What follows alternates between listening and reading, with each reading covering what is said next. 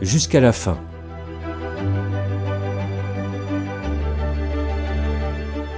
Ce podcast est produit par le Centre national Fin de vie, soins palliatifs.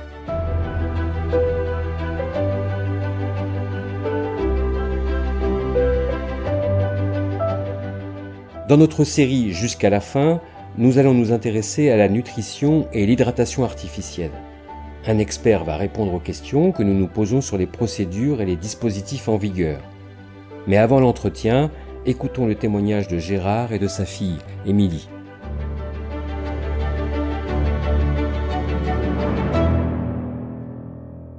Je m'appelle Gérard. J'ai 55 ans, je suis marié, j'ai une fille et un petit-fils qui m'appelle Papou Gégé. J'étais plutôt sportif et je n'ai jamais eu de maladie ou d'intervention chirurgicale dans le passé, jusqu'à ce qu'on découvre que j'avais un cancer du pancréas. Peu de temps avant l'opération qui était prévue pour m'enlever la tumeur, j'ai ressenti de vives douleurs au ventre et je me suis aperçu que je perdais rapidement du poids. Ces symptômes ont alerté l'équipe de soins qui ont demandé des examens complémentaires. Après une consultation d'imagerie, on a découvert que le cancer s'était propagé au foie. Alors, euh, l'équipe s'est réunie et elles ont décidé de décaler l'intervention chirurgicale pour démarrer un traitement par chimiothérapie. Globalement, j'ai plutôt bien supporté le traitement, même si j'étais vraiment fatigué et puis euh, je continuais à perdre du poids. Après la huitième cure de chimiothérapie, j'ai cessé de venir à l'hôpital. J'ai voulu essayer autre chose. J'ai décidé de privilégier une approche non médicamenteuse et j'ai complètement modifié mon alimentation en privilégiant une nourriture riche en fruits et légumes, sans viande et sans apport de sucre ni de matière grasse. Un peu plus tard, euh, je suis revenu consulter parce que je ressentais une vive douleur au niveau du bras droit. C'est à cette occasion qu'on a constaté que j'avais perdu 10 kilos. Le scanner montrait une aggravation de mon cancer.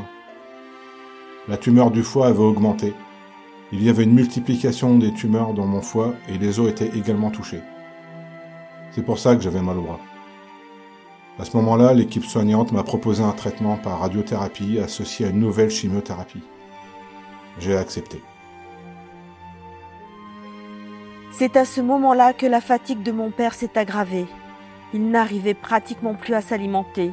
Il n'arrivait même pas à prendre les compliments nutritionnels prescrits par son oncologue. Aujourd'hui, il ne pèse plus que 56 kilos.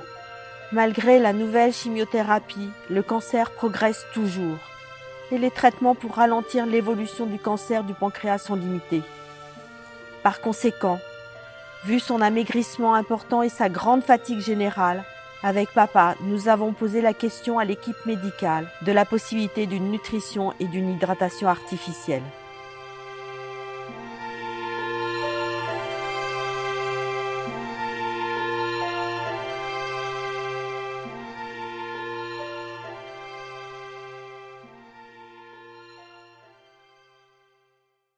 Après le témoignage de Gérard et de sa fille, allons plus loin sur les questions autour de la possibilité de la nutrition et de l'hydratation artificielle. Notre expert nous répond.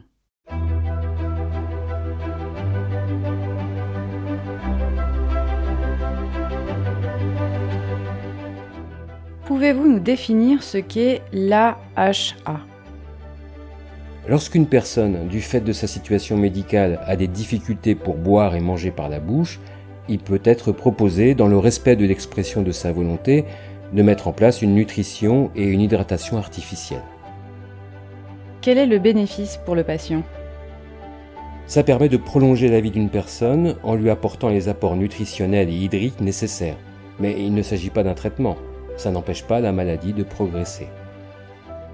Et quelles sont les difficultés que l'on rencontre? En fin de vie, la nutrition et l'hydratation artificielle peuvent également contribuer à prolonger l'agonie. Cela peut aussi comporter des effets secondaires pour le patient, par exemple imposer des contraintes d'horaire, de positionnement pouvant impacter sa qualité de vie. En fin de vie, le corps malade peut ne plus avoir la capacité d'assimiler les apports nutritionnels qui seraient nécessaires à sa survie et la nutrition et l'hydratation artificielle peut alors devenir source d'inconfort pour la personne. Il faut donc prendre la décision au cas par cas Absolument. Lorsqu'une personne est en fin de vie, il peut arriver que l'arrêt de la nutrition et de l'hydratation artificielle soit proposé. malgré l'importance symbolique que manger et boire peut avoir pour les proches comme pour les soignants. Ce podcast vous a été proposé par le Centre national Fin de vie soins palliatifs. Pour tout complément d'information, n'hésitez pas à vous reporter sur notre site parlonsfindevie.fr. Le Centre national Fin de vie soins palliatifs est un organisme public créé en 2016. Il mène des missions d'intérêt général comme l'information aux citoyens, la production de savoirs relatifs à la fin de vie et l'accompagnement au débat public sur ces sujets. Dans son positionnement non partisan, il est le lieu de rencontre pour toutes les parties prenantes qui interviennent dans ce moment si spécifique qu'est la fin de vie.